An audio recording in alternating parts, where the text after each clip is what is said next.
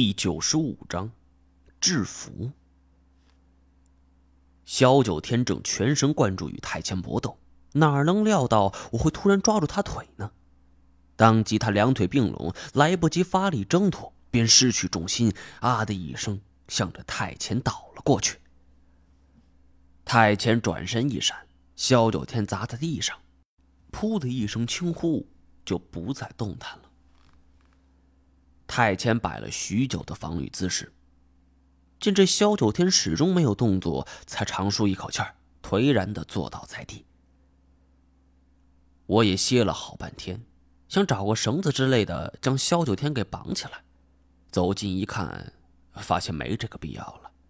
萧九天趴在地上，双目圆睁，嘴巴微张，已经没了呼吸，而在他身下则涌出了大量血迹。我把他身子翻过来后，才发现，原来他正好跌在太谦刺透木板的那柄金色短剑上。萧九天的功夫再高，也不可能躲过如此的巧合。这萧九天虽然恶毒，但他终归是太谦师兄。我瞅了太谦一眼，见他气色沉郁，一言不发，只是眼神之中闪现了一丝伤感。幕后真正的老板始终没有现身，我们喊醒了金锁，打算先离开再说。在准备下梯子的时候，看到倒在身边那个冒充二表哥之人，我拍了拍他。这个人在冒充二表哥甘小钱的时候，底气十足，气场也很像，要不然我也不会认错。但当他醒来之后，看到眼前的场景时，是骇然大惊。尤其是太谦一身血迹，金锁今天吃了大亏，肚子里憋着一股火呢，毫不客气就把他给揪住。我操你大爷！锁呀，今儿活剥了你！说着就提到一旁，举起了军刀。这人顿时吓得是面如土色，一言不发了。我走过去制止金锁，先别忙，转而问他，说：“你是谁？”叫什么名字？身边的人都趴下了，这人也老实许多，结结巴巴的。我我我叫汤克成。为什么冒充干爷？说。不不是不是我要冒充的，是有人让我。金锁不耐烦了。哎，你大爷话也说不利索嘛！说完，还狠狠的敲了一下他后脑勺。我沉吟半晌。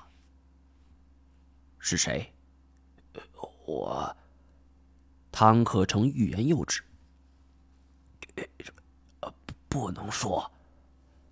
看得出来，策划这一盘棋的人很是凶悍。汤克成对他很忌惮。我也没打算强行逼供，只是在想一个问题：一个姓汤的毫无干系之人，为什么也会搅进这里？何况这个人容貌已经被毁成这个模样，完全看不出本来的容貌。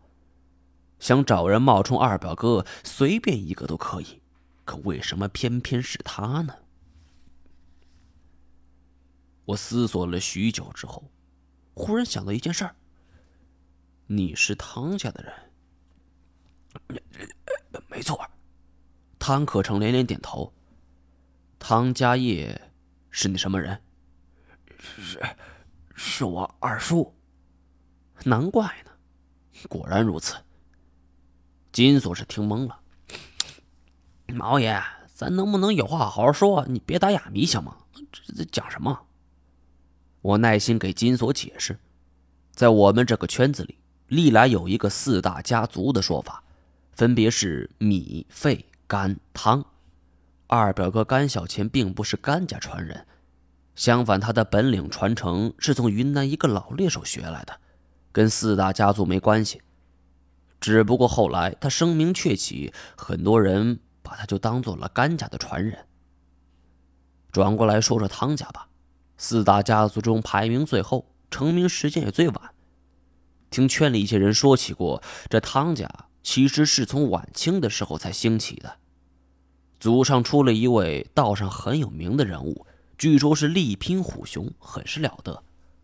于是汤家也就渐渐站稳脚跟。只是后来盗猎严打，生存圈子越来越窄，四大家族也就渐渐中落。但常言道，瘦死的骆驼比马大，这个汤家业就是汤家在这个时代里的唯一代表了。虽然四大家族过去风光无限，不过这个汤家业的身手着实不敢令人恭维，再加上人品低下，也就没什么人跟他买账了。四大家族的说法只存在于过去，要不是我对于老故事很感兴趣，今天也就会错过这个事情。汤家业在圈子里是出了名的人品下作，原本在这一行里是有忌讳的，比如某严打期间重点保护的动物是不能动的，但是汤家业利益熏心，在青藏铁路修筑期间公然盗猎藏羚羊。结果引起了全国人民的公愤，而在执法机关的围追堵截之下，这汤家业干了一件令人发指的事儿，竟然把自己老婆给送进去了。就这样，这个面容姣好的妙龄女子成为了戴罪羔羊，判了十五年，而他自己则还逍遥法外。自己的枕边人都能出卖，那自己的侄子也就不在话下了。